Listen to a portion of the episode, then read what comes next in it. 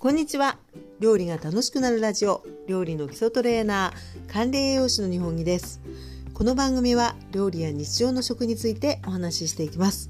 えー、ということで本日の放送は第59回です、えー、テーマはあさりが美味しい季節です。今食べたい2選ということで、えー、前回の放送ベビーホタテに続く貝シリーズという感じでしょうか、え、今日はアサリについてお話ししていきたいと思います。ポイントは2つです。1つ目アサリのプロフィール。そして2つ目は、え今食べたい2選ということでね、えこんな食べ方いかがでしょう？っていうお話をさせていただきたいと思います、え早速順番にお話ししていきます、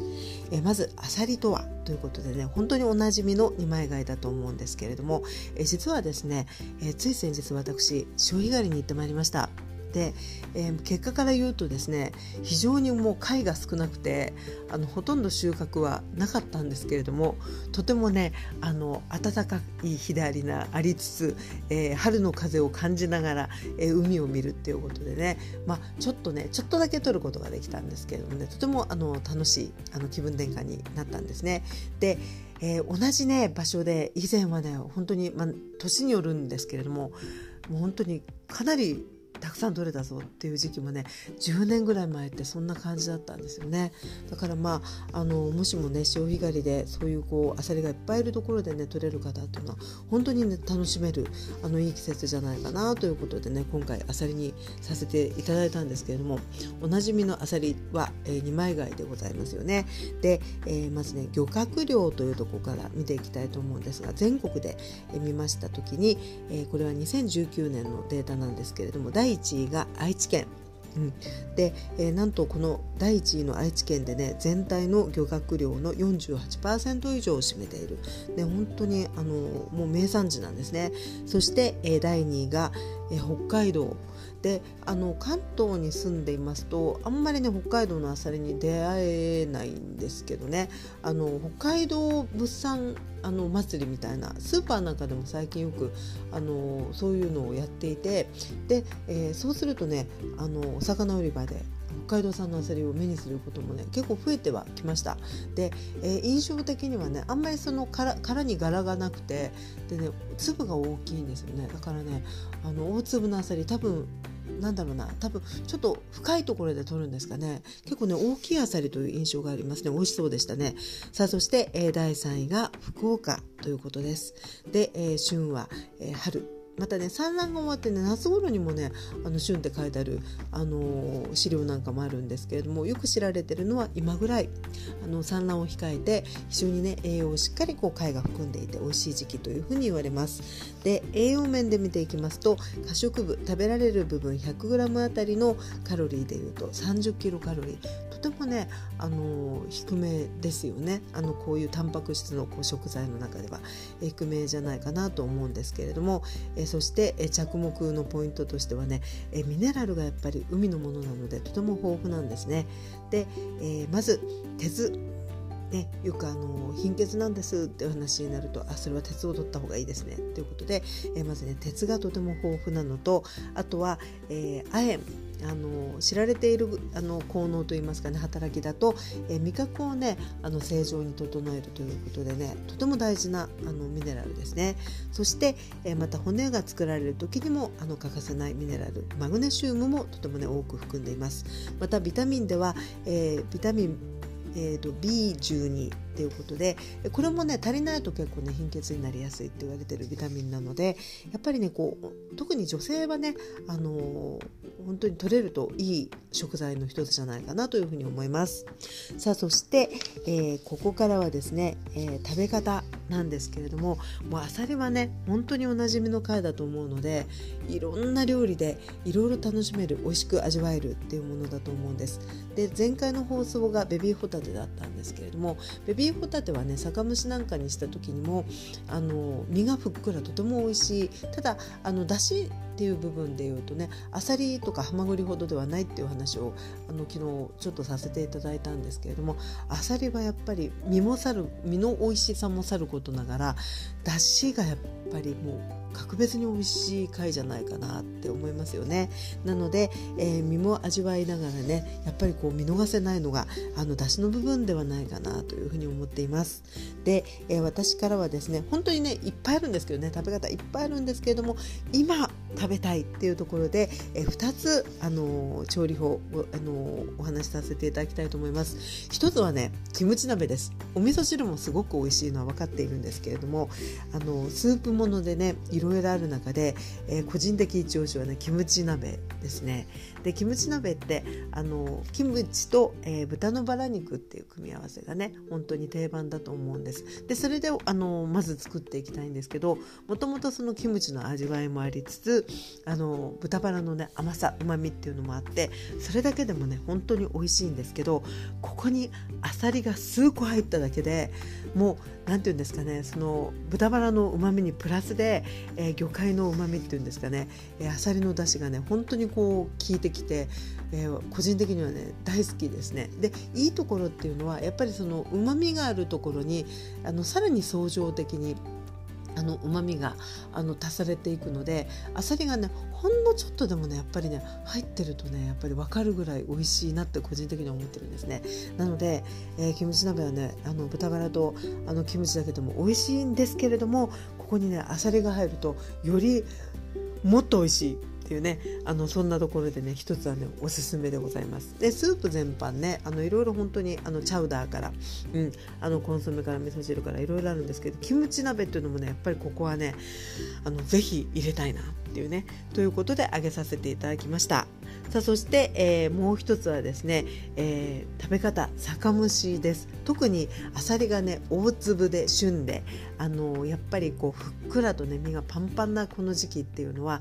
食べるということで言うとね、えー、たくさんあれば是非ともね、えー、もう白ワイン蒸しで食べたい酒蒸しで食べたいなと思うんですね。で、えー、前回の放送、えでもあの酒蒸しいいですよってお話ししたんですけども酒蒸しってねあの2つ、まあ、あの方法としてあるかなと思うんですね。で1つは本当にあの鍋に、えお酒それからね、まあ、お水もちょっとですかね入れて沸かしてそこに貝を入れて口が開いたら食べるっていうねシンプルなのもあれば、えもう一つはですね、えー、ニンニクをこう炒めてねオリーブオイルか何かで炒めてそこに貝を入れていってそこにあの白ワインか日本酒を振り入れて蒸していくっていうでこれがあさりの場合はそういうこうニンニ肉使って油使っての酒蒸しにした後にあのボンゴレになっていくんですよねだからまあボンゴレを作るこうあの途中の感じになるんですけれども、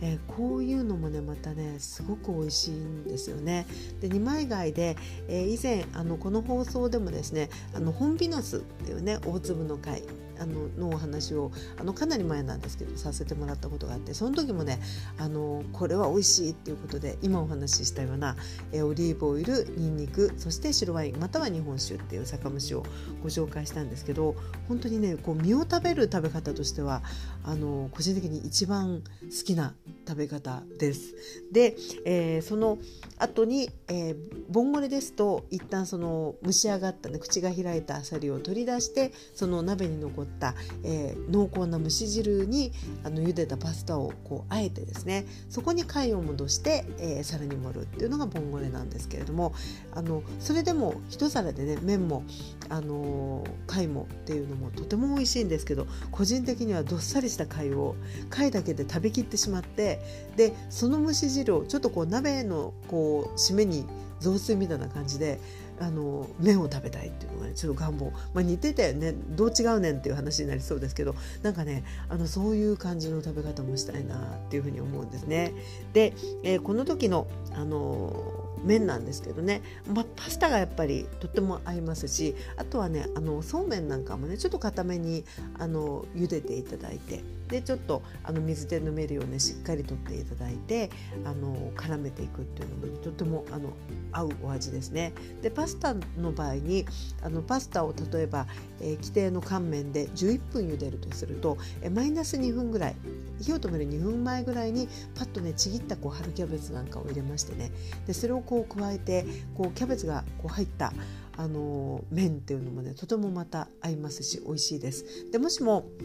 あのアサリの出汁だけでねちょっと味が足りない場合はねあの補いにね昆布茶で味付けるともう本当に美味しいのであのおすすめでございます。でえここでですねアサリを食べるならということで、えー下ごしらえといいますかね。最初にやることも少し振り返っておきましょう。ご存知の方も多いと思うんですけれども砂抜きが必要ですね。で、えー、例えば、まあ、買ってきた場合も砂抜きしますしあとは、えー、潮干狩りの場合は特にやっぱりしっかり砂抜きをしなきゃいけないと思うんですね。でもしも潮干狩りで、えー、たくさん手に入ることができる方はあのまあ、私たちのいる地元でもそうなんですけれども、えペットボトルをねあの一緒に持って行って貝とは別にペットボトルにあの海水をあの取って帰って。でそれで、えー、塩あの砂抜きをするんですね。やっぱり海外今まで住んでいた環境のあの塩水なのでとてもねよく吐くんですね。で、えー、車なんかで行く人はね結構もうみんなペットボトル持って、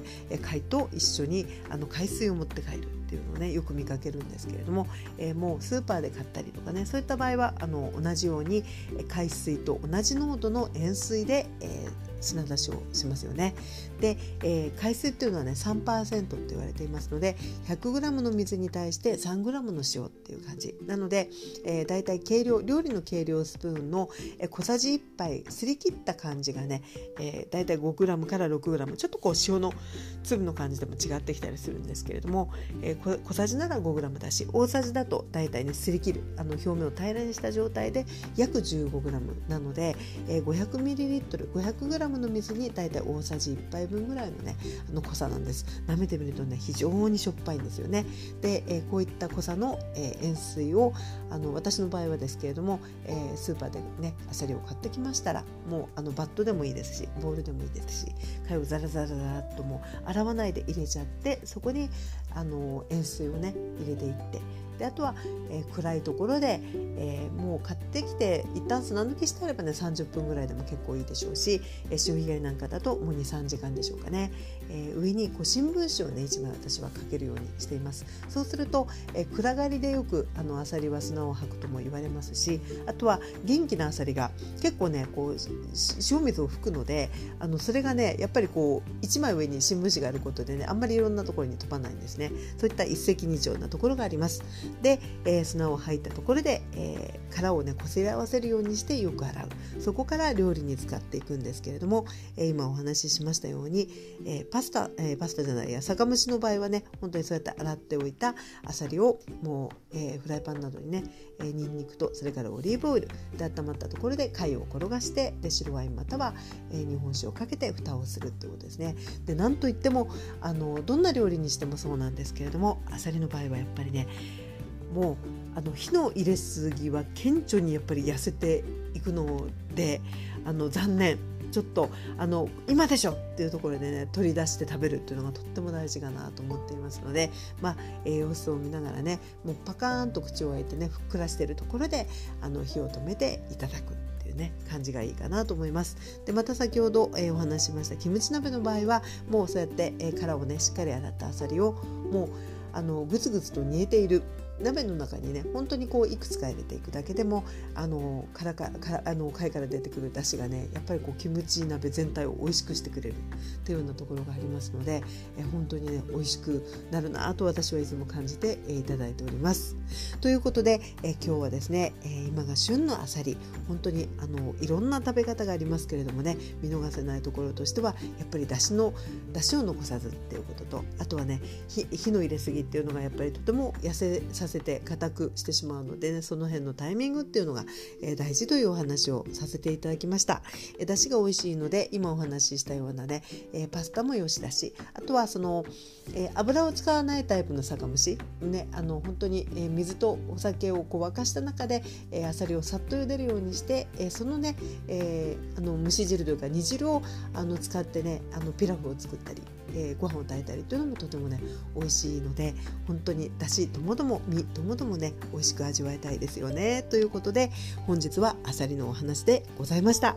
えー、それでは本日はここまでです。えこの番組は、え料理が楽しくなるラジオ、えライブ版スタンド FM でやっております。ライブ版からですね、え内容をピックアップして少しコンタコンパクトにして、えお話をしております。で、えスタンド FM の方ではライブ版なのであの本当にねその場で、えー、リスナーさんとやり取りをさせてもらったりということで、えー、結構ライブならではの